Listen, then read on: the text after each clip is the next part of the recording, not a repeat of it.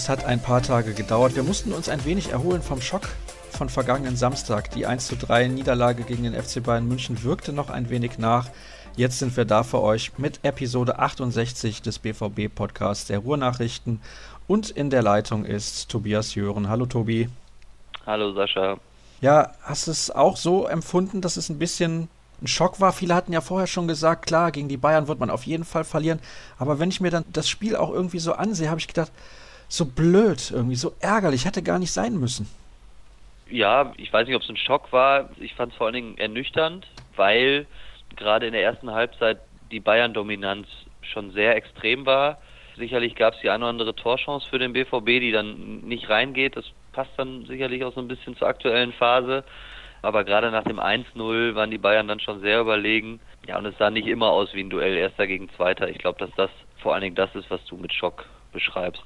Ja, genau das wollte ich eigentlich gesagt haben. Ernüchtern passt da auch sehr gut, dieses Wort. Und ärgerlich trotzdem auch, weil man ja viele Torchancen hatte und ein Unentschieden oder sogar ein Sieg wäre tatsächlich möglich gewesen. Also es ist nicht so, dass die Bayern herausragend guten Fußball gespielt hätten, fand ich. Ja, ein Stück weit bin ich da bei dir.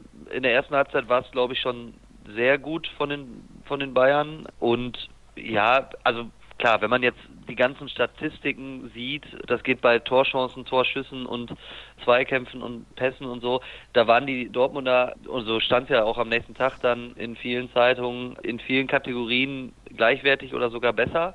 Das große Problem war, so habe ich zumindest wahrgenommen im Stadion, dass das Ergebnis trotzdem meiner Meinung nach hoch verdient war und es eigentlich nach dem 1-0 und ja auch schon zur Halbzeit überhaupt keinen Zweifel mehr gab, wer als Sieger vom Platz geht. Und insofern waren die Zahlen natürlich auf der einen Seite Tatsachen, auf der anderen Seite haben sie nicht so ganz, fand ich, die Geschichte des Spiels wiedergegeben. Hast du Fehler gesehen in der Anfangsformation? Denn es wird ja viel darüber diskutiert, dass es in der Innenverteidigung nicht läuft. Sokrates musste schon vor dem Halbzeitpfiff verletzt ausgewechselt werden. Für ihn kam Toljan. Dass da gerade bei Sokrates und Toprak im Moment die Sicherheit fehlt und da Batra eben gut tun würde, aber man hat halt keine Alternative auf der rechten Seite, der man so richtig vertrauen kann. Ist das so die Krux momentan? Ja, ich glaube, das trifft. Also wir haben ja viel über Batra gesprochen. Und da sind wir uns ja auch bisher immer einig gewesen, dass er in der Mitte wertvoller gewesen wäre oder wertvoller ist. Da bleibe ich auch voll und ganz bei bei dem Standpunkt.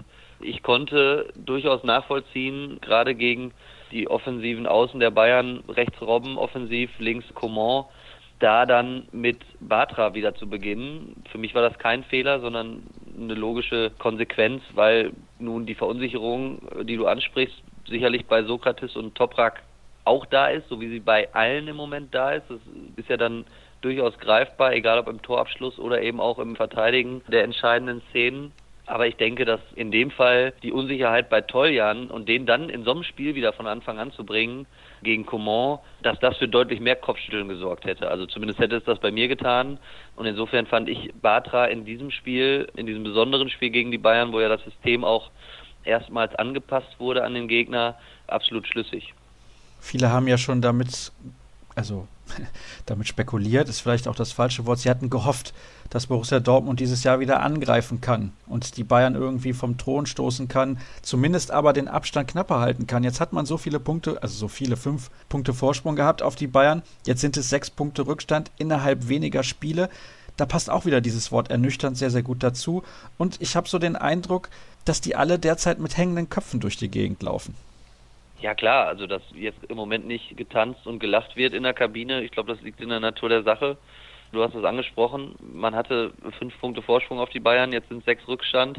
Richtig schnell, dazu hat man ja auch einfach seit vier Spielen in der Bundesliga nicht mehr gewonnen und überhaupt einfach eine ganz, ganz schwache Phase gehabt, jetzt seit der Länderspielpause bis jetzt zu dieser Länderspielpause eben, hat Peter Bosch ja auch so gesagt. Das war jetzt wirklich eine, eine richtig schwache Phase und die Hoffnung ist natürlich da beim BVB, dass es nach dieser Länderspielpause jetzt dann wieder besser wird, wobei natürlich nur die Länderspielpause als solche nichts ändern wird, sondern es muss eben auf dem Platz natürlich besser werden. Aber vielleicht ist es eben so, dass man jetzt mit zwei Wochen Pause mal und ein bisschen Abstand sich neu sortieren kann und dann gegen Stuttgart wieder zu besseren Leistungen findet.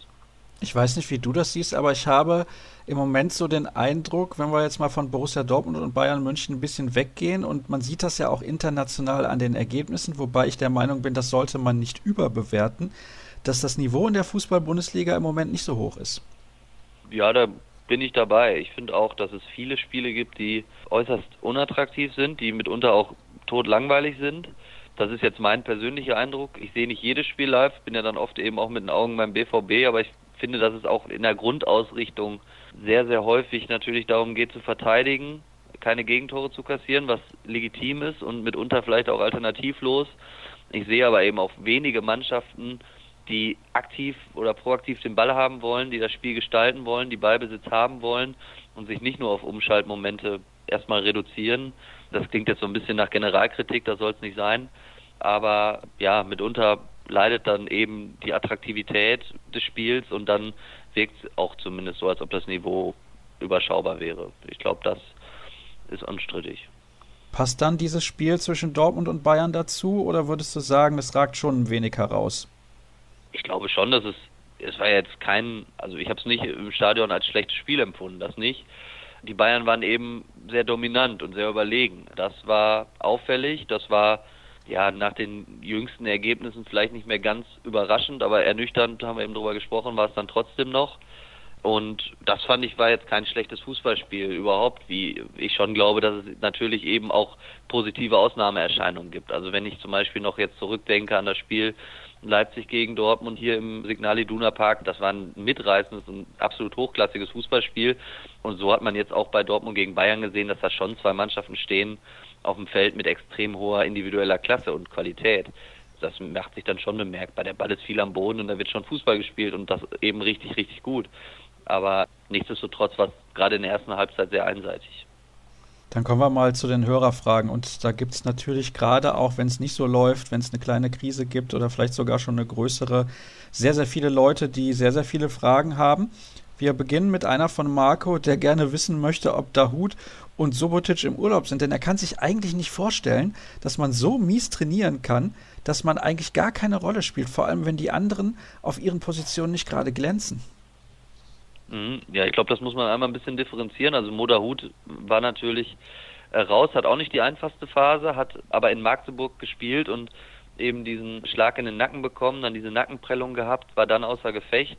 Der ist jetzt bei der U21, spielt heute Abend das erste Mal wieder, sollte da, denke ich, Spielpraxis und Einsatzzeit sammeln können und wird dann sicherlich wieder ein Kandidat sein. Nichtsdestotrotz gehört auch zur Wahrheit um Moderhut, dass, glaube ich, die Spielanteile, so wie er sie bislang hatte, nicht unbedingt die sind, die er sich vielleicht selber auch ausgemalt hat, als er aus Gladbach nach Dortmund gekommen ist. Da muss man jetzt gucken, inwiefern dieser Eingewöhnungsprozess und auch dieser Anpassungsprozess an das sicherlich nochmal höhere Niveau und auch an den höheren Konkurrenzdruck hier in Dortmund im Vergleich zu Gladbach, wie schnell dieser Prozess vonstatten geht.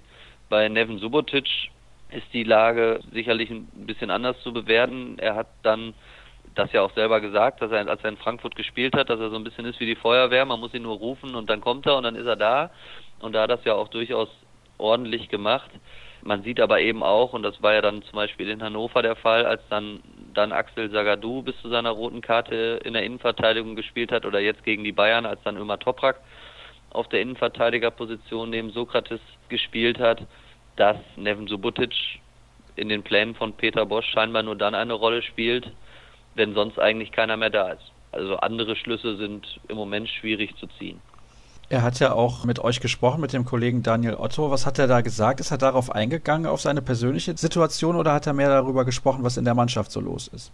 Genau, er hat dann mehr über die allgemeine Situation gesprochen und dafür ist Nevin Subotic auch viel zu professionell, als dass er da jetzt in irgendeiner Form über sein eigenes persönliches Schicksal klagen würde. Da stellt er sicherlich immer den Teamgedanken absolut in den Vordergrund und man kann ihm ja auch überhaupt nichts vorwerfen. Und ich glaube, dass das erstmal festzustellen ist, dass er da ein absoluter Mannschaftsspieler ist, der sich komplett in den Dienst des Teams stellt und der nicht über seine persönliche Situation klagt. Er sagt natürlich, da macht er kein Hehl raus, dass es für ihn nicht einfach ist oder dass die Situation schwierig ist, aber er lässt dann natürlich nicht irgendwelche Misstöne oder ähnliches vom Stapel. So professionell ist er da einfach. Sein Vertrag läuft ja auch am Saisonende aus und er hat gesagt, es gibt noch keine Andeutung, was danach passiert. Aber wenn wir ehrlich sind, Tobi, müssen wir ganz klar sagen, es wäre schon eine große Sensation, wenn sein Vertrag nochmal verlängert werden würde. Ja, das glaube ich auf jeden Fall. Ich würde eigentlich auch noch den Schritt weitergehen und würde sagen, dass es mich wundern würde, wenn er über den Winter hinaus in Dortmund bleibt. Das wird dann sicherlich auch eine Frage des Angebots sein, aber ich meine, das Geschäft ist ja nun mal so, wie wir es alle kennen. Wenn der BVB noch in irgendeiner Form eine Ablöse generieren will, dann nur noch jetzt im Winter. Das wird nicht mehr in den Sphären sein, wie sich mitunter der Transfermarkt präsentiert, aber es geht eben noch um Ablöse.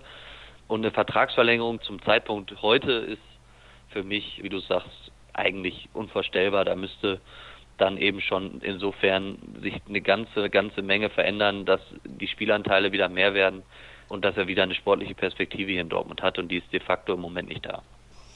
Die wird auch wahrscheinlich nicht wiederkommen und wir haben zuletzt hier im Podcast ja auch darüber gesprochen, dass er gerade im Spielaufbau und auch in der Schnelligkeit wahrscheinlich seine größten Schwächen hat und die sind im modernen Fußball, wie man es ja so schön sagt, ganz, ganz wichtig geworden und ja, die Tage von Neven Subotic bei Borussia Dortmund sind leider gezählt, denn es ist ja absolut klar, das ist ein verdienter Spieler. Das ist das Erste, ja, der hat mit Borussia Dortmund zweimal die Meisterschaft, einmal das Double gewonnen und mit Mats Hummels diese legendäre Innenverteidigung gebildet und wie er sich auch sozial engagiert. Das ist absolut vorbildlich. Ein Liebling der Fans, das ist auf jeden Fall klar und Schade, schade, dass es dann so zu Ende geht, aber irgendwann geht halt die Zeit jedes Spielers beim Verein irgendwann mal zu Ende, auch von denen, die viel für den Club getan haben. Ich möchte nochmal zurückkommen auf Mo Dahut. Hast du eben schon mal angesprochen. Denn Andreas sagt, ja, ist doch komisch, warum spielen im Mittelfeld nicht diejenigen, mit denen man spielerisch hinten rauskommt und mit denen man kombinieren kann? Aber da haben ja gespielt Kagawa und neben ihm hat noch Castro gespielt. Das sind doch Spieler, mit denen man spielerisch hinten rauskommen kann und die Kombinationsfußball spielen können. Weil er sagt, ja, Weigel, Dahut und Götze, das sind doch Akteure. Aber ganz ehrlich, also von einem Kagawa und einem Castro kann ich das auch erwarten. Ja, absolut, zumal Weigel ja gegen die Bayern auch gespielt hat. Und also ich glaube, dass die Qualität des BVBs gerade im Zentrum für diese drei Mittelfeldpositionen so hoch ist, dass wir, egal ob wir einen Shahin nehmen, ob wir einen Weigel nehmen, ob wir einen Castro, Götze, Kagawa oder Dahut nehmen, ist ja jetzt keiner dabei, der den Ball nicht stoppen kann oder irgendwie im Verdacht steht, technisch sehr, sehr limitiert zu sein. Also die Qualität mit diesen Jungs im Spielaufbau vernünftig hinten rauszuspielen, die ist auf jeden Fall da. Bei allen, die da zur Verfügung stehen, sehe ich ohne Abstriche. Insofern sehe ich das jetzt auch nicht als Kernproblem. Also da jetzt über einzelne Namen zu diskutieren, mit wem man besser hinten rausspielen kann. Ich glaube, das ist eigentlich gegeben. Michael fragt sich, ob die Mannschaft eventuell mit der Taktik generell überfordert ist. Viele haben ja genug eigene Probleme nach Verletzungen und spielen teilweise auch auf ungewohnten Positionen. Aber wer hat zuletzt ja gesagt, es ist keine Systemfrage? Ja, glaube ich auch. Also ich verstehe die Diskussion auf der einen Seite, auf der anderen Seite denke ich, wenn ich dann die Spiele sehe, dass es meistens mit dem System nichts zu tun hat. Jetzt war es ja nun mal gegen die Bayern dann doch deutlich defensiver ausgerichtet. Es wurde zumindest in der ersten Halbzeit nicht mehr so hoch angelaufen. Die beiden Außenspieler Pulisic und Jamolenko standen etwas weiter zurückgezogen. Auch Castro neben Beigel hat eigentlich wie in so einer auf so einer Doppelsechs ausgeholfen. Es war ja auf mehr Kompaktheit ausgelegt. Trotzdem fiel ja das Fazit nach dem Spiel dann entsprechend ernüchternd aus, dass eben auch Peter Bosch gesagt hat, wir waren überhaupt nicht an den Männern, wir waren überhaupt nicht in den Zweikämpfen. Ja, und da haben wir schon mal drüber gesprochen. Ich finde, dass da der Hebel anzusetzen ist und dass die Systemfrage im Raum steht. Das ist, glaube ich, nur logisch, aber die Ursachen für die Probleme sind oder ist, glaube ich, eine andere. Was würdest du denn sagen? Wo würdest du denn ansetzen? Ja, eben genau das. Also diese Präsenz, diese Zweikampfwerte, die Zweikampfbereitschaft, das war das, was gefehlt hat gegen die Bayern. Jetzt hat man am System ein bisschen geschraubt. Der Vorwurf, Peter Bosch klebe jetzt nur ganz stur eben an seinem 4-3-3, den hat er zumindest in diesem einen Spiel dann mal für den Moment widerlegt, hat aber trotzdem nicht gereicht. Das steht ja nun unterm Strich fest und als Ergebnis ja, und wenn man sich die Gegentore anguckt, dann sieht man ja eben diese Passivität, die fehlende Aggressivität, das fehlende Zweikampfverhalten, auch vielleicht dieser unbedingte Wille, den Ball zu gewinnen und auch die Bereitschaft, in diesen Zweikampf reinzufliegen, die war nicht da. Und das ist dann am Ende, glaube ich, egal, ob das 4-2-3-1 ist oder 4-3-3 oder was auch immer. Bosch ist auch nicht so der klassische Typ Motivator, das muss man schon sagen. Er ist sehr, sehr ruhig und in sich gekehrt und vielleicht genau das Gegenteil von dem, was die Mannschaft momentan bräuchte. Ja, nach außen auf jeden Fall. Da tritt er sehr ruhig auf, sehr besonnen, sehr kontrolliert. Ich glaube, dass das nach außen hin irgendwo zwischen absolut professionell und manchmal vielleicht sogar, ach ja, jetzt hau doch mal auf den Putz ist, aber er spricht ja schon die Sachen deutlich an. Ich finde, den Vorwurf kann man ihm nicht machen. Also er nennt die Probleme beim Namen. Wie es intern ist, weiß ich auch nicht en Detail. Ich glaube schon, dass da nochmal ganz anders Klartext gesprochen wird, als es eben in der Öffentlichkeit der Fall ist. Und so muss es ja eigentlich auch sein. Inwiefern er dann als Heißmacher vor die Mannschaft tritt, um vor dem Spiel die letzten Prozentpunkte rauszukitzeln, das ist schwierig, aber das ist ja dann auch nicht immer nur Aufgabe des Trainers, sondern da werden ja auch Kreise gebildet, dann spricht natürlich auch mal ein Spieler, hält die Ansprache.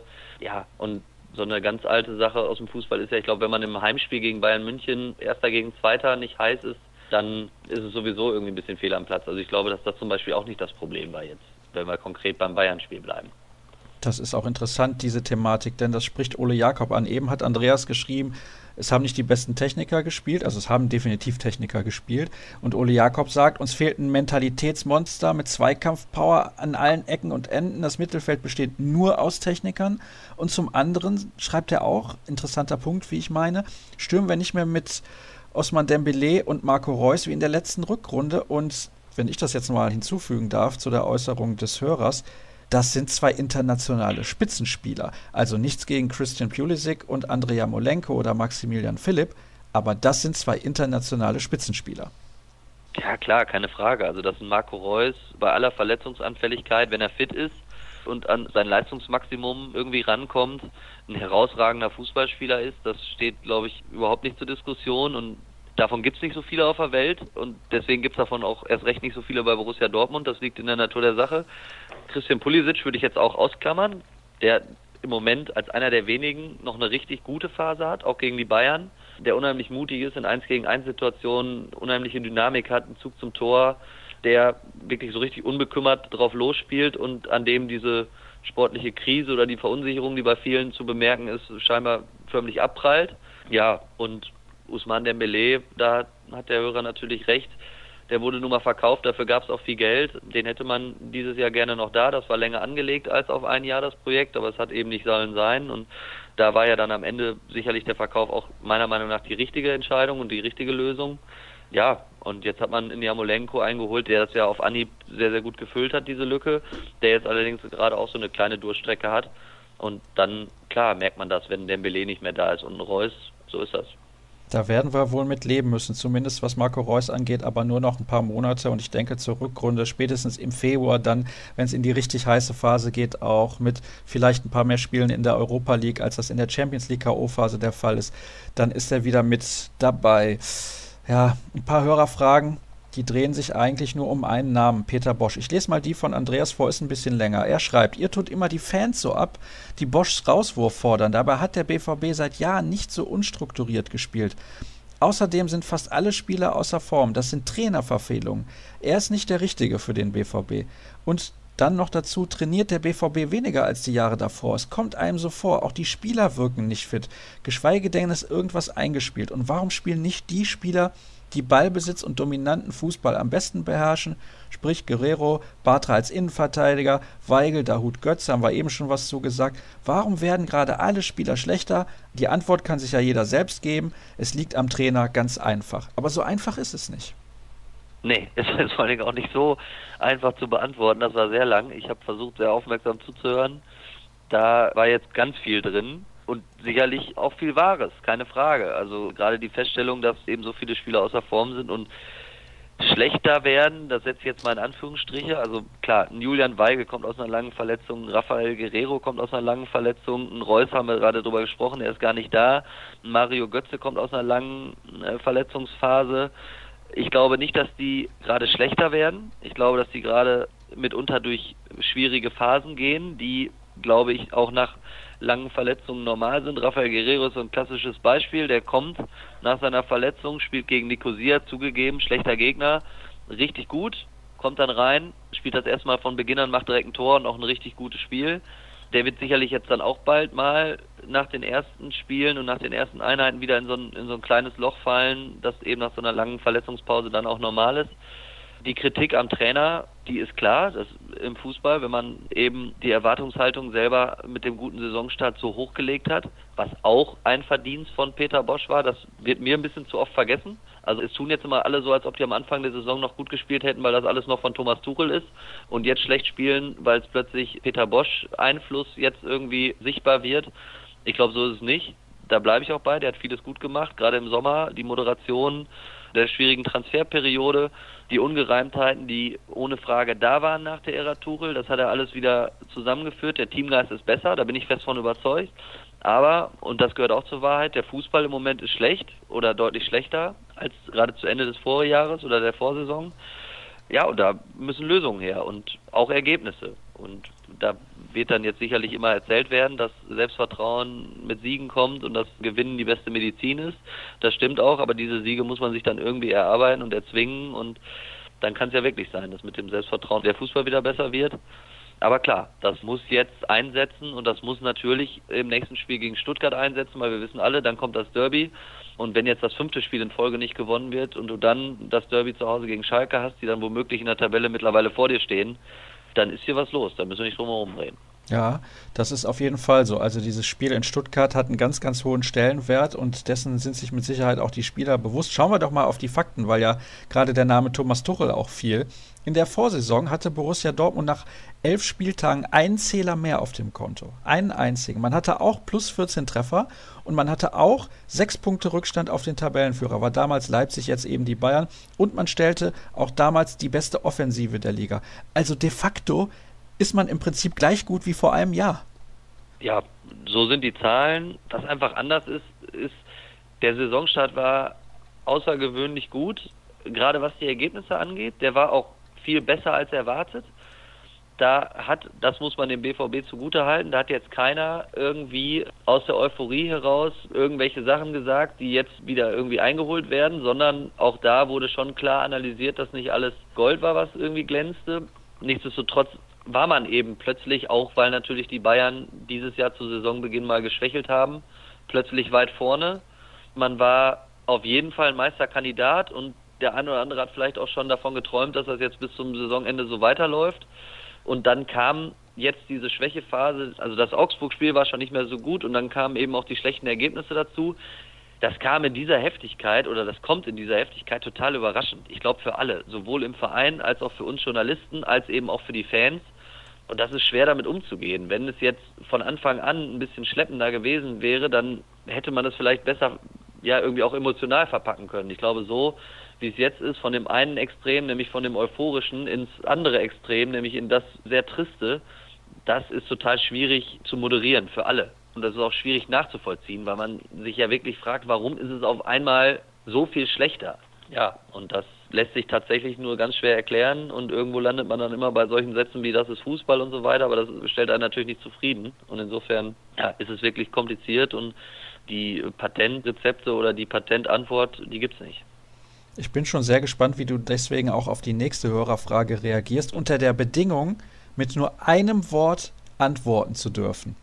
Und ja, zwar super. möchte Flo gerne wissen, wie lange ist Bosch noch Trainer? Lange. Okay, das ist eine interessante ja, Antwort. Ja, Damit hätte ich jetzt nicht gerechnet. ich habe nur ein Wort. Also ich glaube, dass der Kredit intern deutlich höher ist als bei den Fans. Das meine ich jetzt völlig wertfrei, sondern einfach nur als Feststellung. Ich glaube auch, dass der, der Trainer maximal lange geschützt werden wird. Das liegt auch an der Vorgeschichte mit Tuchel. Und deswegen sage ich jetzt mal lange. Und ich habe ja eben nur das eine Wort gehabt. Ja, jetzt dürftest du noch ein paar hinzufügen. Eigentlich hatte ich das nicht geplant, aber wir haben noch zwei Fragen, die wir besprechen wollen. Deswegen musste ich da an der Uhr ein bisschen was drehen. Und hier haben wir noch eine Frage von Kugelblitz09. Er hat geschrieben, Weige kritisierte in einem Interview, dass er mit der neuen Position und dem höheren Spiel nicht so klar komme. Sicher ist er auch etwas vorgezogen, aber müsste diese ihm nicht gerade wegen der Ballsicherheit quasi schon entgegenkommen oder wäre er defensiv vielleicht ein bisschen besser? Also defensiver, wenn er eine Rolle hätte, die etwas defensiver wäre als diese neue vorgezogene? Ja, das kann schon sein, aber also ich muss gestehen, ich weiß nicht, um welches Interview es sich in dem Fall handelt. Das habe ich so nicht gelesen. Ich habe die Kritik so auch noch nicht selber aufgeschnappt. Das hat sich auch mal anders angehört. Ich erinnere dann dran, als er, ich glaube, gegen Gladbach war es, dann auch mal ein Tor geschossen hat für Borussia. Da war dann alles super und er konnte erzählen, wie er auf die Rebounds geht, auf die zweiten Bälle und dann da ist. Generell ist er natürlich einfach vor allen Dingen, glaube ich, als Taktgeber und als Ballverteiler enorm wertvoll mit seiner Passsicherheit, auch mit seiner Passpräzision, so dass ich jetzt gar nicht weiß, inwiefern oder gar nicht bewerten kann, inwiefern es sich für ihn auf dem Platz wirklich so anders anfühlt als vorher. Er spielt da immer noch als Sechser. Als alleiniger Sechser hat er auch früher schon gespielt. Insofern ist jetzt das höhere System dann im Kollektiv das eine, aber so seine Position auf dem Feld ist, finde ich, gar nicht so anders, als es in der Vorsaison der Fall war. Ganz interessante Aussage da zum Ende, seine Position auf dem Feld. Und damit kommen wir zur letzten Hörerfrage in der heutigen Sendung und auch dem Ende der Sendung entgegen. Und die kommt von Lars. Ich hatte ihm versprochen, dass ich da auf jeden Fall demnächst nochmal drauf eingehe. Und heute haben wir die Zeit dafür. Es geht um Mario Götze, der mittlerweile ja auch auf der 8 spielt. Er sagt, er findet das schon fast verschenkt, wenn er auf dieser Position spielt und hat da so ein paar Punkte notiert, die lese ich dir jetzt auch einfach mal vor. Mhm. Also erstmal findet er es super, dass er nach seiner Krankheit wieder auf dem Niveau spielt, auf dem er momentan spielt. Das hatten er und viele andere nicht erwartet aber er würde gerne wissen, ob er immer noch nicht bei 100 Prozent ist und wenn doch, fragt er sich, ob er nicht auf der 8 verschenkt ist, denn für ihn ist das ein Spieler, der in den Strafraum ziehen muss, der seine Dribblings einsetzen kann, der auch mal selber abschließt und das geht ihm momentan komplett ab. Oder sieht sich Götze selber in der Rolle als Achter? Das ist ja auch so eine Frage, wo möchte er gerne spielen, wo hat er vielleicht auch mehr Einfluss auf das Spiel? Und dann fügt er noch an, Sammer und Matthäus waren ja auch erst Offensivspieler und sind später sogar Liberos geworden. Also er sieht ihn lieber noch wie unter Klopp. Warum sollte das nicht wieder so sein? Gibt es Argumente, die dafür und dagegen sprechen aus deiner Sicht? Also dagegen spricht tatsächlich erstmal die Tatsache und da reden wir jetzt dann ausnahmsweise doch über System, wobei ich jetzt keine Systemdiskussion befeuern will, um Gottes Willen, aber es gibt natürlich nicht die klassische 10 im System von Peter Bosch und das wäre ja die Position von Götze, weil ich glaube, dass das als Neuner das hat man auch in der Nationalmannschaft gesehen, das hat man auch ab und zu bei Bayern mal gesehen, dass das nicht seine Position ist, wenn er quasi als diese verkappte Neun vorne in vorderster Reihe spielt. Das, das ist es, glaube ich, nicht, was ihn richtig stark auftreten lässt, sondern dann eben die klassische Zehn, die es so nicht gibt beim BVB.